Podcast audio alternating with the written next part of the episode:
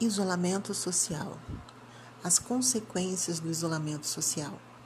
Bom, uma das consequências né, do, do, isolamento é a depressão, né, que geralmente a situação mental da pessoa a leva a rejeitar o contato social por não se ver parte daquela sociedade, né, ou justamente pelo sofrimento que esse convívio social pode provocar nelas.